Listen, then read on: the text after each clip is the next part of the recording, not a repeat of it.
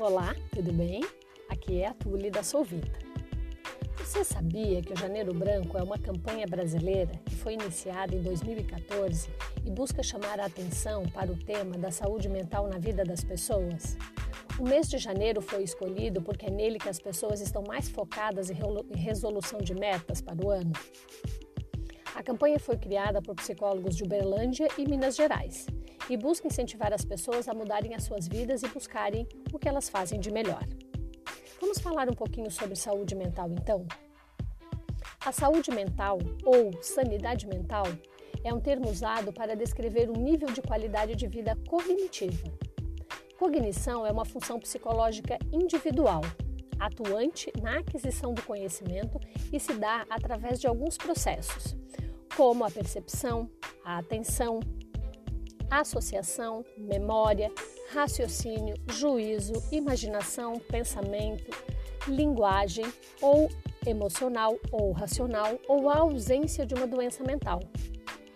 Na perspectiva da psicologia positiva ou do holismo, a saúde mental pode incluir a capacidade de um indivíduo de apreciar a vida e procurar um equilíbrio entre as atividades e o esforço para atingir a resiliência psicológica. Você sabe e tem ideia de como melhorar a sua saúde mental? Segue então algumas dicas. Cuide da sua alimentação. Você não precisa deixar de comer o que você gosta, mas pode comer de forma mais moderada, em menor quantidade. Incluir na sua alimentação frutas, água, verduras, legumes. Não esqueça de comer devagar, saboreando os alimentos. Comer com pressa também traz consequências ruins para a sua saúde. Pratique atividades físicas. Jogue seu futebol, dance, porque quando falo em atividades físicas, eu não falo apenas em academia ou caminhadas. Falo também daquelas atividades que você gosta e que te dão prazer, como por exemplo, brincar com seu filho. E sim, eles dão um cansaço e tanto, não dão?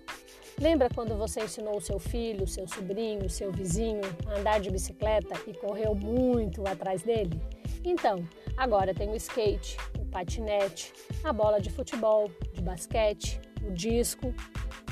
Então, sei lá, quantas atividades não? Você pode fazer qualquer uma em família. Vai lá, tente, invente, né? Faça qualquer coisa. E sim, você vai se exercitar com muito prazer e alegria. Priorize o seu sono. Tente dormir 8 horas. Isso é saudável para o seu organismo e a sua saúde agradece.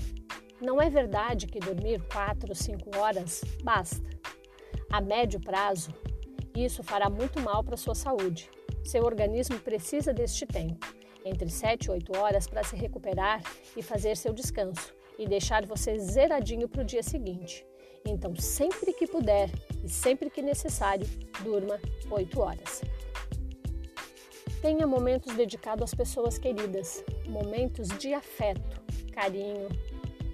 Não apenas de diversão, ou festa, ou churrasquinho com a família e com os amigos, mas de trocas, de conversas sinceras, de escutas, de momentos de se doar para as outras pessoas, de ajudar, de acolher mas também de ser acolhido. Reserve um tempo para o lazer. Aqui é de se desligar do trabalho, dos problemas, das redes sociais, apenas curtir o momento com a família, com os amigos ou, se preferir e for o caso, curtir o momento sozinho. Esteja em contato com a natureza, respire ar puro vez ou outra, coloque o pé na terra, deite na grama, plante uma flor, tome um chá ou faça qualquer coisa que coloque você em contato e mais próximo da natureza. Desenvolva sua fé. Acredite em algo. Ter fé é fundamental para sua saúde emocional. Ela te inspira, te dá forças e te ajuda a dar sentido para aquilo que você faz.